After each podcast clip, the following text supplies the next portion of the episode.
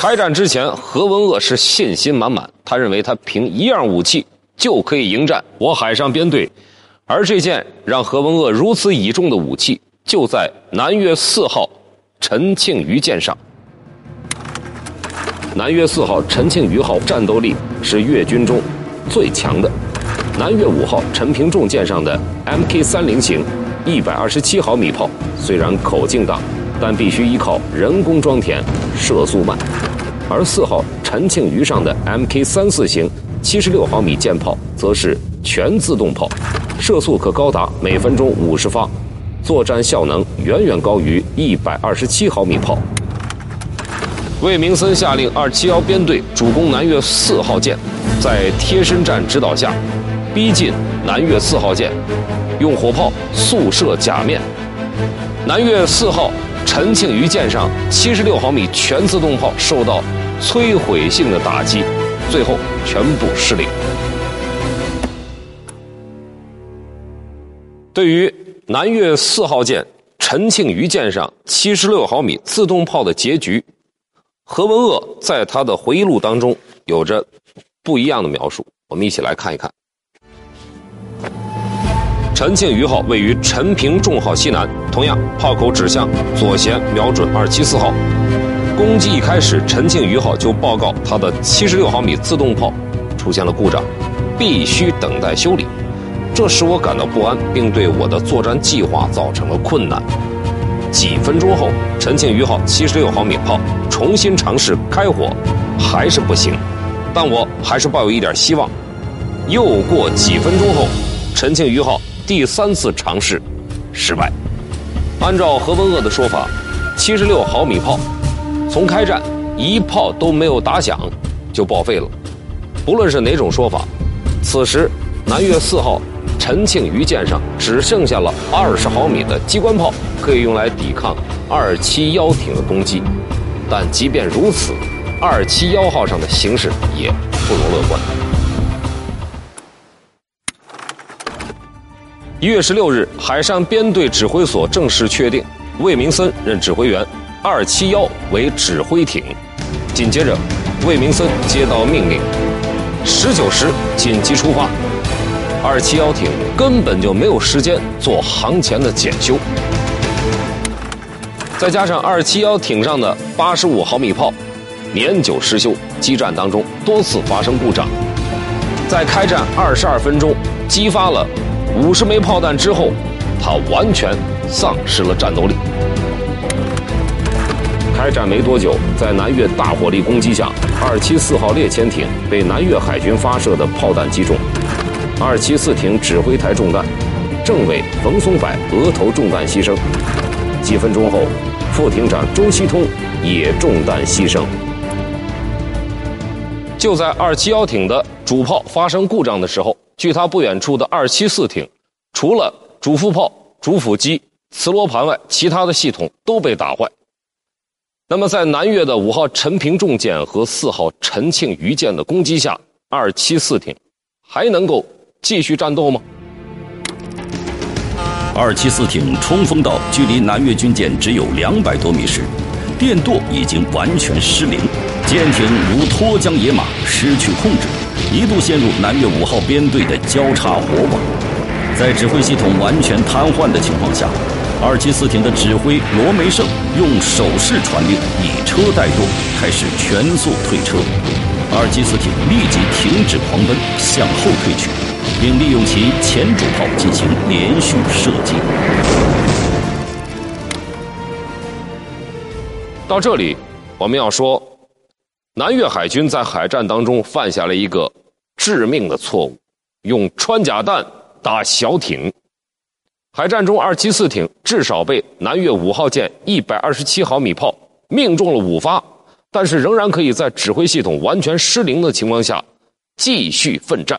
但是要把五发穿甲弹换成了爆破弹，就算是大型的驱逐舰也得受重创或被击沉。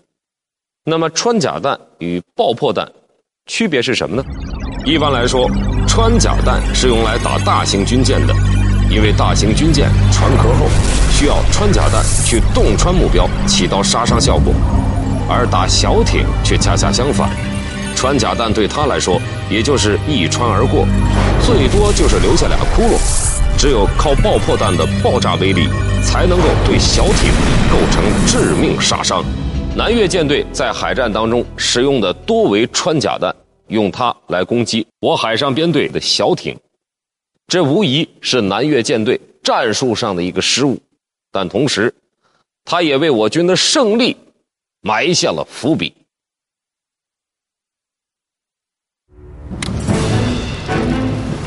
与南越的战术失误相反，魏明森在开战之前就确定了重点攻击南越的火炮、通信天线以及指挥台的方针。在二七幺编队连续几波小口径火炮宿舍攻势过后，南越指挥舰五号陈平重舰上的电台被击中。身在陈平重上的指挥官何文鄂在回忆录当中说道：“陈平重上的电台开战没多久就被击中。”以至于他根本无法了解第二战区的战斗情况。那么，此时身在第二战区的三九六编队面临着什么样的境况呢？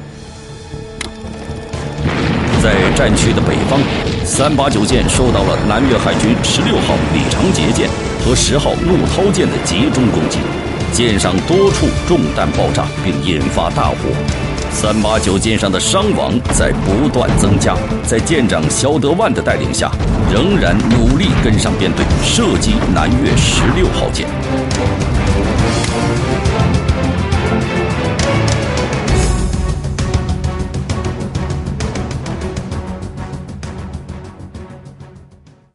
一月十九日，西沙群岛，中国海军与南越海军正在激烈交战。战斗至此，我们再来看一看现在海面上的情况。在广金岛的东南方，是中国海军二七幺、二七四号猎潜艇对峙南越海军的四号陈庆余舰和陈平重舰；在广金岛的西北方向，是中国海军的三八九号和三九六号扫雷舰对峙南越海军的十六号李长杰舰和十号怒涛舰。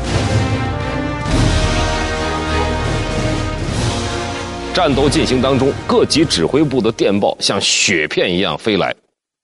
海上指挥所同时接受来自北京、广州、榆林几个方面的命令，但是当时南海舰队的舰上通讯系统比较落后，联络并不畅通。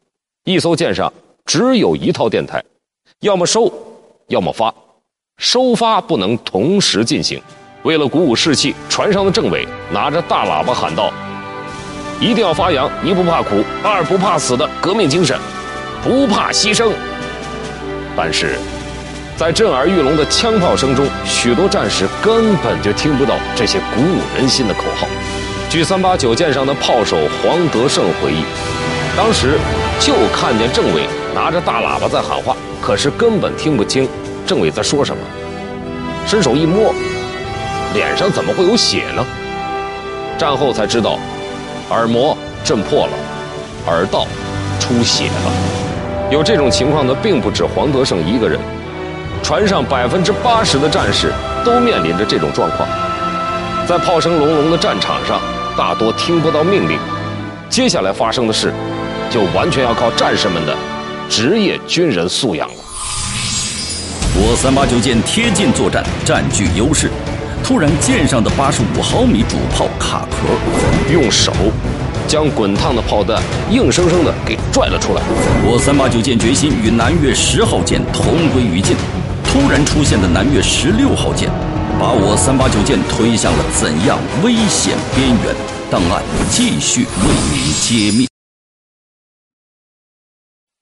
无论是吨位、火力还是速度，三八九舰都无法与南越方面那些美制大舰相比较。只有近战才能削弱敌人的优势，显现自己的特长。当时，三八九舰上的炮都是人工操作，距离远，射程不准，也就难以射准。为了进行有效射击，我三八九舰冒着炮火高速驶向敌舰。一直从一千多米逼近到距离敌舰只有数十米，战况有所逆转。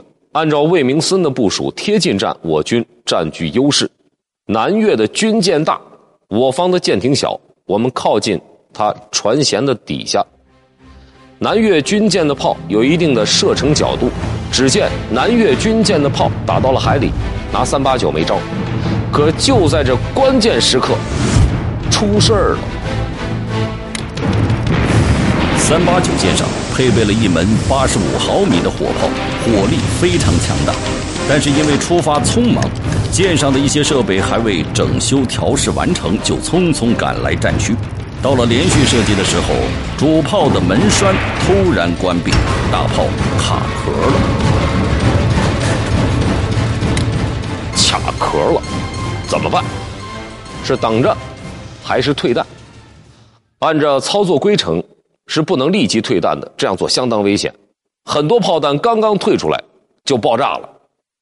但是等着，那么攻击南越军舰最佳的时机就会溜走。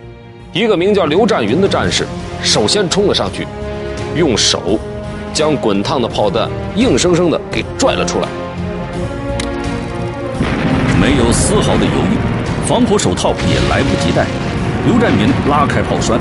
把这颗滚烫的炮弹硬是给拉了出来。三八九舰上的炮手们迅速把这枚炮弹扔向大海。这颗炮弹没有爆炸，炮手们继续装弹向敌舰射击。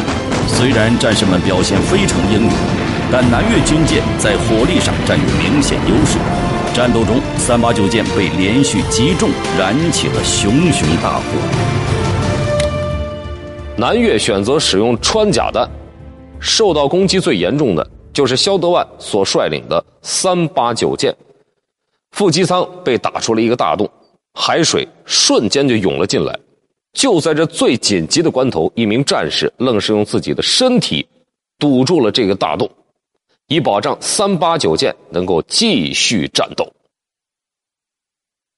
我手中拿的是一本一九八三年四月第一次出版的西沙海战的连环画。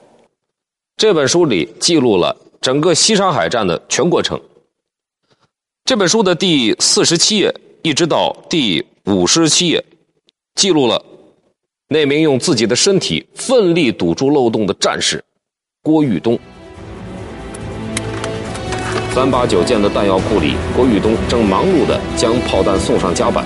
突然，一发炮弹从舰尾左侧打来，舱内顿时硝烟弥漫。海水从弹洞涌入，中弹的郭玉东知道海水的大量涌入势必会给战舰带来下沉的危险，一定得把弹洞堵住。他带着重伤站起来，操起一个最大的存管塞，迎着海水，奋力向洞口堵去。可是弹洞的口径远远大于存管塞的口径，海水依然扑向舱内。郭玉东再次被海水冲翻，他抓住舷梯站了起来。这次，他拿起泥上衣和存管塞，连同他自己一起扑向了注水的洞口。弹洞堵住了，虽然堵上后仍有小股海水流入，但三八九舰的危险大大降低了。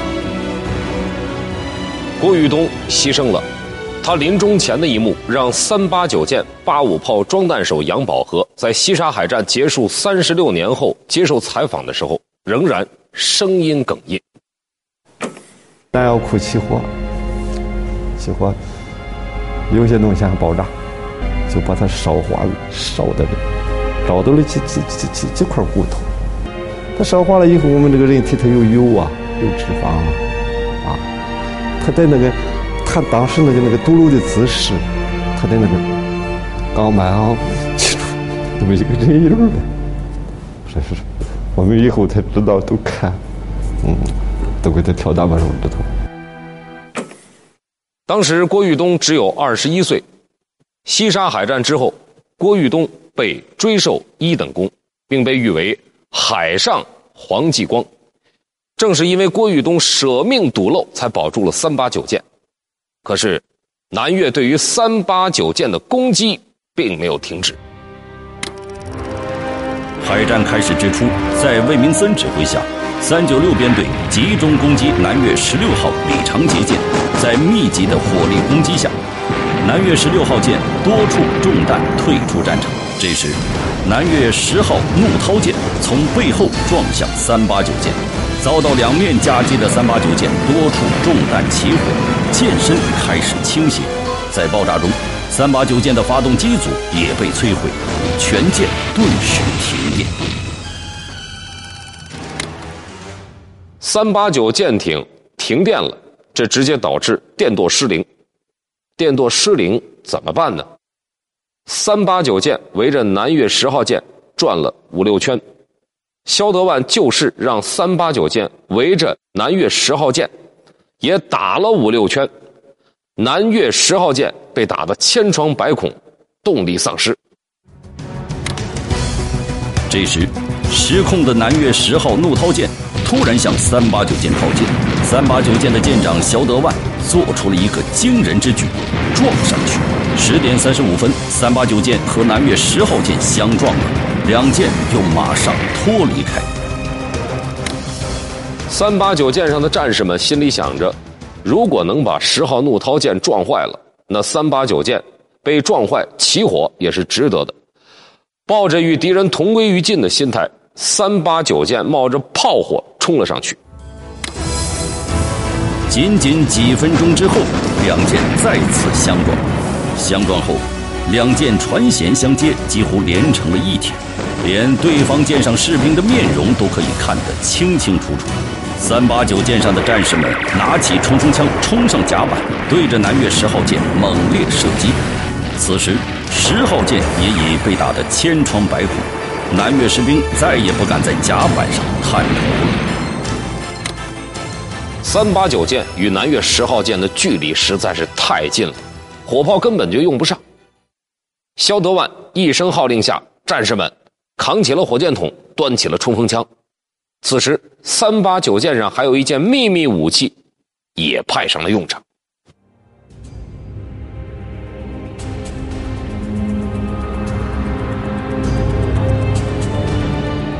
秘密武器就是这幅画里战士们手里拿着的手榴弹，在海战当中使用手榴弹确实很少见。三八九舰上的战士们从舱内拿出了火箭筒，端起了冲锋枪，手榴弹如同雨点一般的落在了南越十号舰上，一下就炸开了花，铸就了海战史上罕见的海上拼刺刀。三八九舰冒着大火，舰上的战士用火箭筒、手榴弹击穿了南越十号舰的指挥室，击毙十号舰舰长魏少校及指挥人员数人。在一阵阵巨大的爆炸声中，南越十号舰的指挥台轰然倒塌。难道这是肖德万在三八九舰上的战术运用吗？根本就不是。当时三八九舰赶往西沙的时候，中国根本就没有准备。打海战，没准备打仗，那三八九舰是去干什么呢？直到从榆林基地出发，他们仍被告知是要给西沙守岛的民兵送给养的。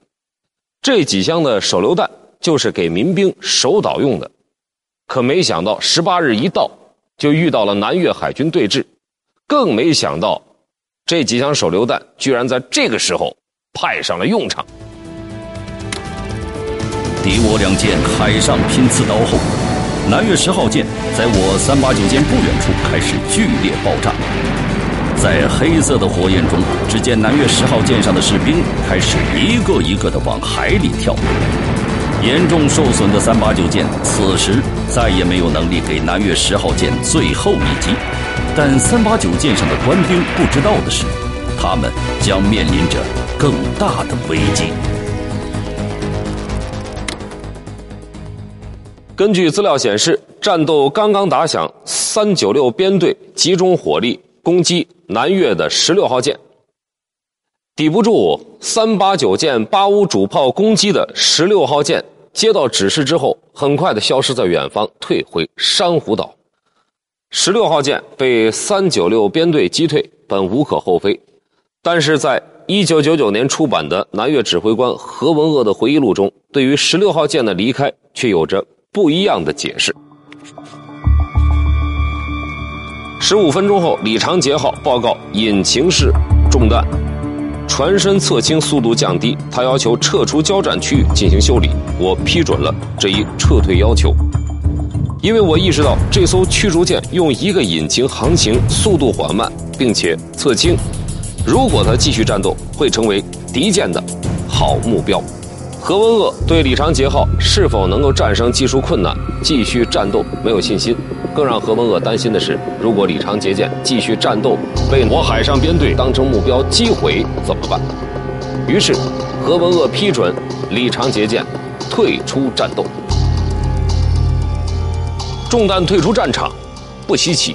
稀奇的是，在海战结束之后，南越的广播电台对于李长杰号。如何中弹的报道？của HQ5 đã vô tình trúng vào HQ16. Phân đoàn 2 gồm HQ4, HQ5. 李长杰号退出战场最主要的原因，竟然是他被友舰五号陈平重舰击中了。一发一百二十七毫米的炮弹从水面下击中了李长杰号，直贯轮机舱。但是炮弹并没有爆炸，只是导致机舱进水。借着这个原因，十六号舰退出了战场。可此时，十六号舰又回来了。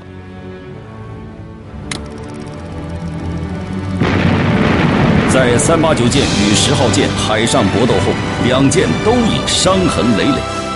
此时，面对突然从珊瑚岛返回的南越十六号舰。我海军三八九舰又将如何应对？中央军委又做出怎样的指示？